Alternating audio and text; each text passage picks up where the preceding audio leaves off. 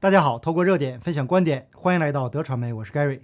我在之前的节目中有说过，印度疫情得以控制的原因有很多个邦都服用了伊维菌素，可主要下流媒体却根本就不报道。事实再次证明了所谓的阴谋论就是实实在在发生在我们身边的事情。可是呢，在我节目的留言区，还是有一些不会思考的人，说什么啊，Gary 一遇到专业的问题就不行了。而在新闻报道这个行业里，行不行不是看谁的专业能力，而是看谁敢站出来讲真话。事实再一次证明了我说的是真实的。那伊维菌素是非常有效的，但是我个人不推荐任何药物，除非逼不得已的情况下，我个人还是倾向于激发人体内强大的免疫力，但因人而异。在进入今天最关键的主题之前，我先把台湾医学专家的观点分享给大家。因为在我们的频道啊，有很多台湾的朋友，那台湾一些品格高尚的专家还是值得信任的。另外呀，也要把事情的前因后果说清楚，否则呀，还会有人跳出来质疑。那六月十七日，台湾《民报》刊登了一篇文章，是陈昌明医师关于伊维菌素的媒体投书。通过这个事情啊，大家也需要了解，现在所谓的官方是被什么人给绑架了？那官方的信息到底可信不可信？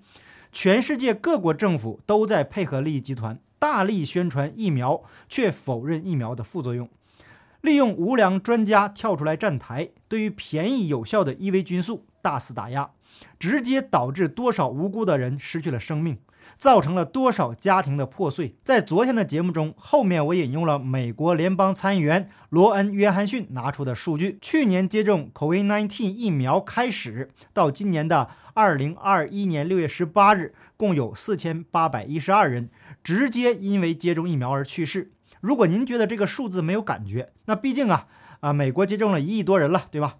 那出现这个呀也不意外。反正啊，出意外的不是你就行。不比不知道啊。从一九九零年七月一日到现在，也就是过去的二十年，因为接种各种疫苗直接导致离世的总人数，也就是人数总和。五千零三十九人，而接种 COVID-19 疫苗还不到一年，现在的死亡人数应该达到了过去二十年的总和了。因为接种 COVID-19 疫苗造成永久残疾的人数是四千九百九十六人，那过去二十年的总人数是一万两千零五十三人，总住院人数过去二十年是三万七千六百九十四人，而 COVID-19 疫苗不到一年的人数是两万一千四百四十人。那这些数据来自美国的疫苗追踪系统，这些啊都是主流媒体不予报道的。而伊维菌素从一九九六年一月一日到二零二一年三月三十一日，也就是过去的二十五年里面，造成的不良反应是一千五百一十七人，死亡四十四人，平均每年不到两人。而 COVID-19 疫苗呢，不到一年的不良反应就是三十八万四千两百七十人，死亡人数四千八百一十二人。这是不到一年的数据啊！如果您有兴趣啊，再调查一下，看看过去有多少人吃过伊维菌素，应该是无数人，太多了。这本身就是常用药物，我想啊，只要上过幼稚园的人呢，都能算清楚哪一个更安全。数据反映的是客观事实，用专家告诉您吗？只要智商没问题，都能懂吧？所以伊维菌素是非常安全的药物，而且是经过了二十五年的验证。根据台湾医师陈昌明的说法，台湾卫生福利部专家咨询小组三言两语就否定了伊维菌素的使用。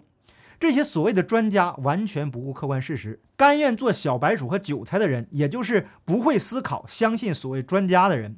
我过去说过很多次了，真相啊要自己去寻找。Gary 啊没什么本事，但是啊就有一股子求真的精神，所以呀我一直在追踪报道真相。根据陈昌明医师的调查。印度第一线的医生每天为了 COVID-19 病人奋战在第一线，他们亲口的证词是，伊维菌素在治疗和预防 COVID-19 上都是非常有效的。那陈昌明医师是在一个非主流的媒体上得知了这个印度某些地区伊维菌素大规模的使用，所以啊，每日的病例数大规模下降。那比如德里从四月中旬每天感染两万八千人，下降到六月初的每天五百人。那印度整体的染病人数也下降了百分之六十到百分之七十。可是啊，陈昌明医师发现，除了一些特定的网站很少有报道。然后呢，他就去美国医学图书馆资料库去查询，的确发现了一些以伊维菌素治疗 COVID-19 病患正面疗效的文章。说到这里啊，请大家思考一个问题：那为什么不久之前全球各大媒体大肆报道印度的疫情有多么多么的严重，恒河上飘的都是感染病毒的尸体？但是呢，现在印度病例数持续下降。反而很少有媒体报道了呢。如果是因为接种了疫苗的作用，那全球所谓的主流媒体啊，那主要下流媒体一定会全天候无死角的报道印度接种疫苗。但是我们很少听到印度接种疫苗的消息吧？那客观事实是，印度的疫情大幅趋缓，说明没有疫苗也能控制住疫情，对吗？可是他们是怎么控制住的呢？请大家带着这个疑问继续往下看。那在华人自媒体中呢，目前只有我提到了伊维菌素。那如果有朋友看到了其他 YouTuber 提到了，麻烦告诉我一下。那 Gary 不是专家，但一直强调数据，因为真实的数据是会说话的，比任何专家云里雾里讲的要可靠的多呀。那真实的数据可以反映客观发生的事情，那专家的嘴呢却是可以骗人的。那后来啊，陈长明医师就通过关系发电子邮件给印度郊区的前线医生，询问关于伊维菌素治疗 COVID-19 的经验。那印度这位叫呃 c a r r y 的医生。就详细的回信给了陈长明医师，有几点：第一，治疗上对感染者早期给药是非常有效的；那对接触者、病患家属、高风险族群，预防性投药也是非常有效的。有时在检验结果出来前就投药了，这有好处，即使最后的结果是阴性，也不会带来什么伤害。那第二，这个药是安全的。刚刚我已经把美国使用伊维菌素的数据分享给大家了，至于安全与否，大家自己去考虑。那 COVID-19 疫苗接种不到一年死了那么多人，并且那么多的人产生了副作用，没人质疑。一个安全的使用了几十年的药物竟然受到质疑，这是一个多么荒谬的世界呀！等到真相大白那一天，恐怕呀有人要后悔终生。三，伊维菌素有抗病毒与抗发炎的效果，如果早期使用的话，它可抑制病毒繁殖，降低严重性。因为可在感染早期有效降低病毒数目，所以可减缓降低传播。那接下来呢，就是用法用量了。你要有兴趣啊，就到我的 Telegram 频道去找链接，请不要再问我新闻链接在哪儿了，好吗？我每天都要回答同样的问题。那这位凯瑞医生强调，没有把药投在孕妇或者是哺乳期的妇女。他在最后啊提到了一位孟买的医生 Daryl。他以伊维菌素跟秋水仙碱治疗了五十七天，六千个病人，只有三十五个住院，十四个死亡，死亡率是百分之零点二三三。那由于文章比较长啊，我只分享重点部分。那陈昌明医师就分析了最合理的解释是，伊维菌素的使用有效的降低了感染者的病毒数目，所以就降低了传播率。当大部分人同时使用伊维菌素的时候，就可以迅速的降低传播，这就跟抗体的群体免疫是一样的概念。那不认同这个解释的人，能提出更好的解释吗？那印度的疫苗施打率不高，这段时间也没有大的变化，只是巧合或单纯的是封城的结果吗？那全世界都在封城，有这么好的效果吗？无论怎么封城，都有许多人需要谋生，尤其在印度这种收入不高的国家。况且啊，印度本身就。